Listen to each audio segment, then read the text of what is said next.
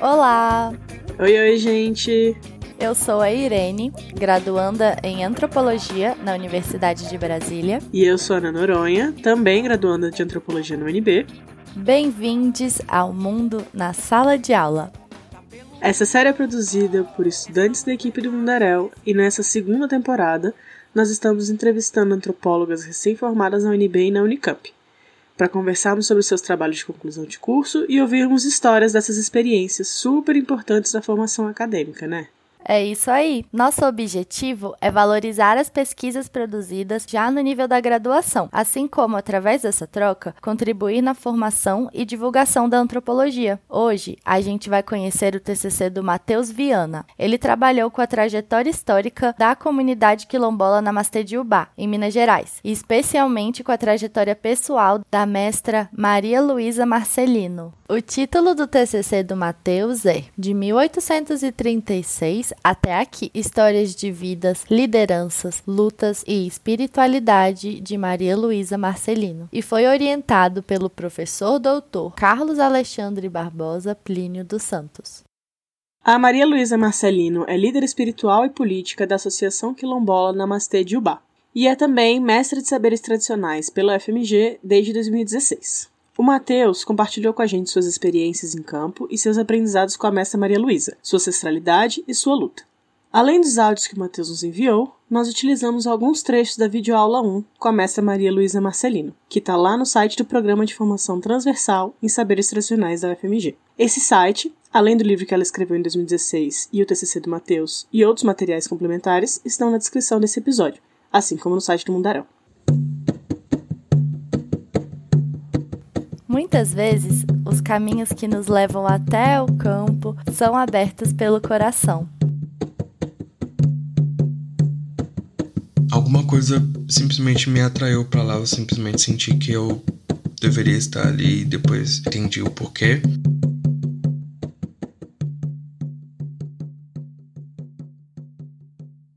Ele é um caboclo bruto lá do fundo do grotão. Ele é um caboclo bruto lá do fundo do grotão. O tirapemba risco ponto vem salvar nossos irmãos. O tirapemba risco ponto vem salvar nossa nação.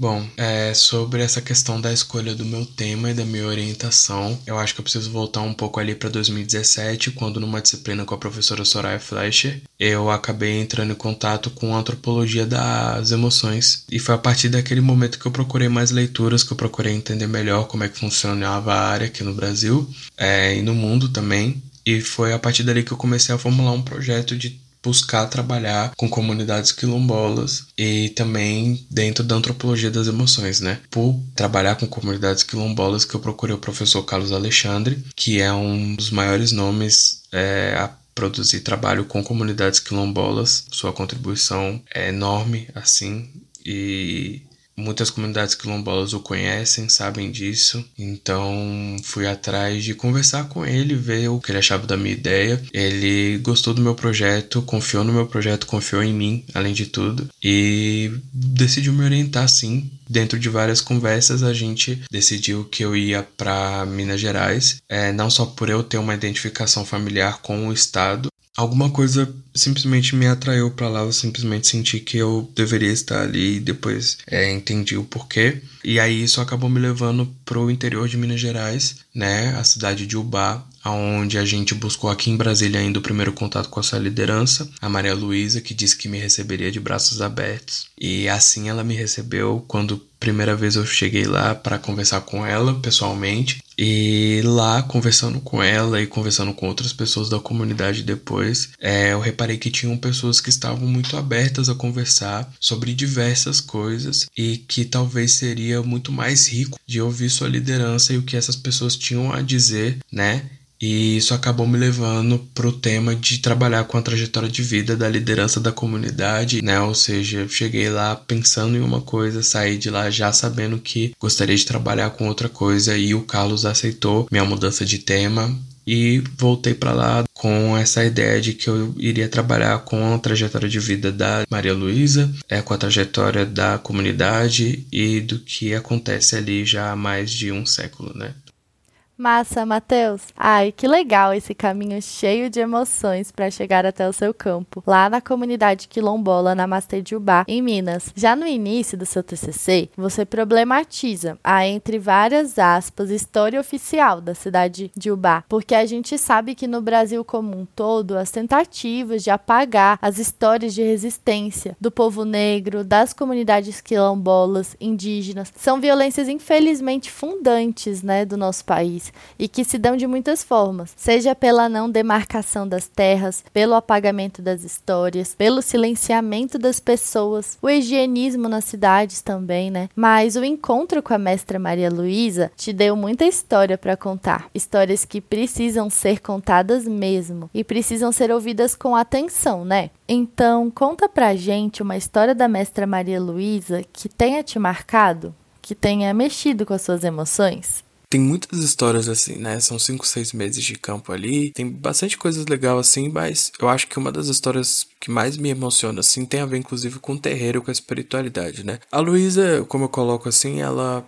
ela não se fala tanto em mãe de santo, mas muito mais em zeladora, né? Como uma zeladora de um bando de saberes passados pelos antepassados, pelos guias, pela sua mãe, pela sua avó. Uma das coisas que me chamou muita atenção que a Luísa falou foi que ela não dorme de, de camisola porque ela sabe que de madrugada alguém vai bater a porta dela. São as consultas da madrugada, né? Que ela falou. Tem muita gente que vai de madrugada atrás de uma consulta, né? Para procurar por uma cura, seja física, psicológica, espiritual. E ela também relatou que muitas das pessoas que vão lá de madrugada são de outras religiões, né? Principalmente religiões cristãs. E aí é uma coisa que ela fala, né? Fala assim: olha, pode bater o meu maior inimigo, a pessoa que mais fez mal para mim, pro meu povo negro, pra minha comunidade, né? Eu vou atender, porque faz parte do meu ofício enquanto zeladora, né? Se foi me dado esse dom, se eu estudei para isso, foi me passado esses conhecimentos, eu tenho que estar tá aqui e atender todo mundo que de fato sim aparece aqui na minha porta, bate na minha porta procurando por isso, né? Então acho que é uma das coisas que mais me emocionou, que eu, a gente riu ali, porque é uma situação engraçada, né? Esse negócio da consulta de madrugada madrugada, porque tem muito a ver com a própria religião, mas também tem muito a ver com a Luísa de considerar essa parte da vida dela, né, enquanto zeladora, uma das partes mais importantes da vida dela. Essas coisas estão acima de tudo. Pessoas que podem, inclusive, ter sido racistas, é, praticado intolerância religiosa com a própria Umbanda, que se baterem ali vão ser atendidos pela Luísa. Mas eu acho que é uma das passagens que mais mostra, né, a beleza que é a existência da Luísa nesse lugar, nessa vida aqui, né. Entendi. Muito importante esse seu trabalho. Matheus, é, além de antropólogo, você também é fotógrafo e fez registros fotográficos em campo. Como é que foi esse processo?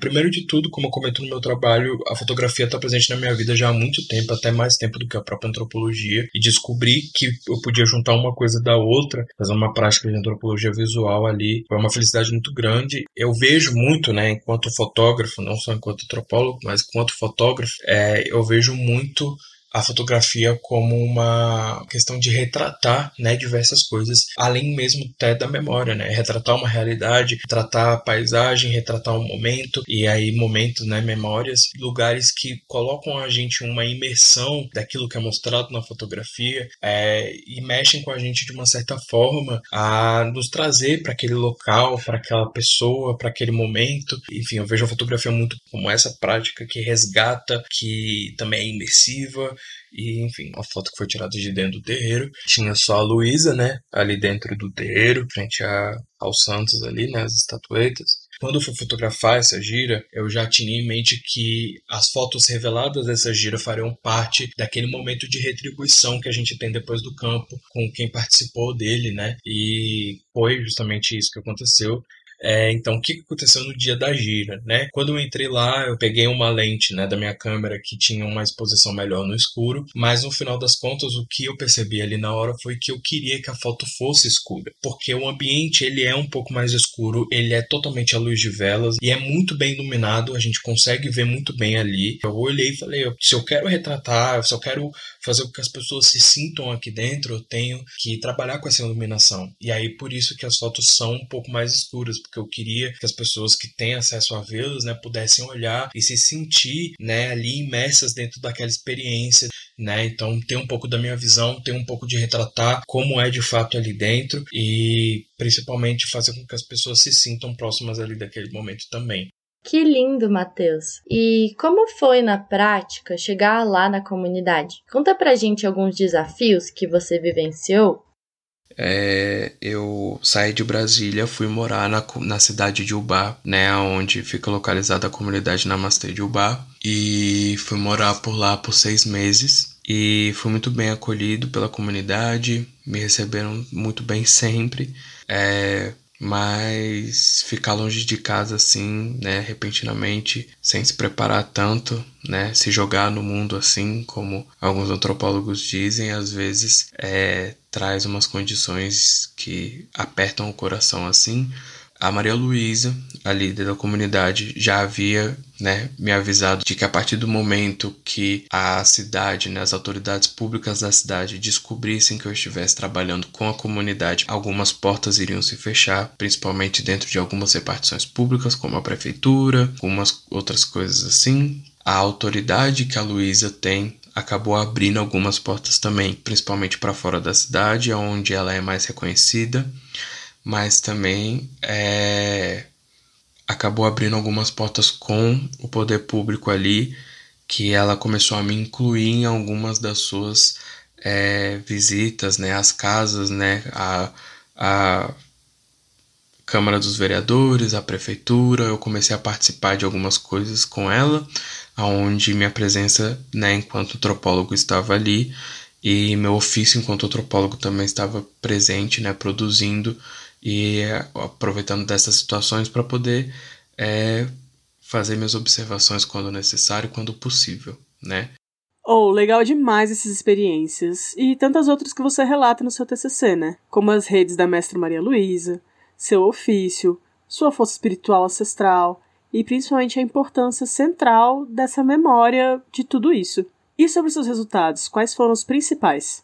Olha, um dos meus maiores resultados de pesquisa, dos meus aprendizados. Eu acho que foi o momento que eu me vi fazendo aquilo que eu tinha estudado tantos anos para fazer, né? E depois de ter lido os clássicos ali, né? Boas, Malinowski, essa galera, é, além dos aprendizados com as metodologias, né? As técnicas de, de trabalho de campo e essas questões assim, eu acho que um dos maiores aprendizados que a gente pode tirar de clássicos assim é entender o contexto qual aquelas etnografias foram produzidas, né? As, as suas intenções colonialistas, imperialistas ali também, é, principalmente aprender a não exotizar e não primitivizar, né, ali como fizeram. Acho que esse é um dos grandes aprendizados que a gente pode tirar, coisas do que não fazer quando a gente está no trabalho de campo. E outros também que eu acabei me voltando muito durante a época do meu trabalho, né? O próprio professor Carlos, meu orientador, João Passos, que trabalhou com trajetória de vida também ali da Universidade de Brasília. É, depois de ter lido tanto sobre esses trabalhos, de ter visto o que essas pessoas fizeram, eu me vi pela primeira vez fazendo isso, né? E eu acho que essa coisa de ter me lançado no mundo, me lançado ali no trabalho de campo, que foi aonde eu peguei mais os aprendizados ali de verdade, não só é, no fazer antropológico, mas também pessoalmente, é, enquanto um homem negro, né, no Brasil e tendo contato com uma comunidade quilombola liderada pela pessoa que é a Maria Luísa Marcelino, né? Mais cedo no ano de 2020 ali foi onde eu tive a oportunidade de saber que é, o meu trabalho fez parte da concessão do título, né, de mestra de saberes tradicional para Maria Luísa ali da UFMG. Então saber que é, meu trabalho com ela pôde servir de alguma coisa para a comunidade, né? É saber que o trabalho gerou retribuição para a comunidade, gerou retribuição para a líder da comunidade. Isso, para mim, eu acho que é o maior resultado da minha pesquisa. E se voltar a né, gerar retribuições no futuro, com certeza vão continuar sendo os maiores resultados da minha pesquisa. Afinal de contas, é uma pesquisa que foi feita com eles, com a trajetória de vida da população quilombola dali, com a trajetória de vida da líder da comunidade. Então, eu acho que os maiores resultados têm a ver com a comunidade e o que essa pesquisa também fez parte para eles, né? Fez para eles. Então, acho que é isso assim.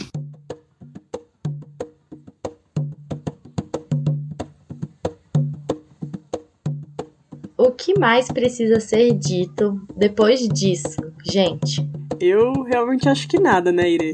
O Matheus falou tudo e que venham mais resultados práticos e políticos como esses. E vida longa à comunidade Namastê de Ubá.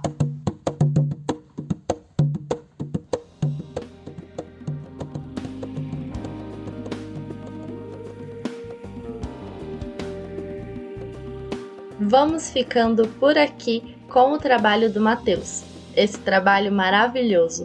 Quero agradecer muito a ele por ter sido super atencioso no processo de entrevista e construção desse episódio. Agradeço também à mestra Maria Luísa Marcelino e ao programa de formação transversal em saberes tradicionais da UFMG pela disponibilidade dos materiais. E também a você, Ana, pela companhia na apresentação e por ter arrasado nos tambores para a trilha sonora. Valeu demais, você manda muito. Esperamos que vocês tenham gostado de nos ouvir, pessoal. A gente também queria agradecer a toda a equipe do Mundaréu de Brasília e de Campinas, e especialmente a Soraya Fleischer e a Daniela Mânica, por toda a coordenação desse projeto de pesquisa, ensino e divulgação científica. Sigam o Mundaréu nas redes sociais. Estamos no Instagram, Facebook e Twitter. E para ouvir outros episódios, encontre a gente no seu tocador favorito ou no site mundarel.labjor.unicamp.br. Tchau, gente, até mais. Um beijo, galera. Valeuzão.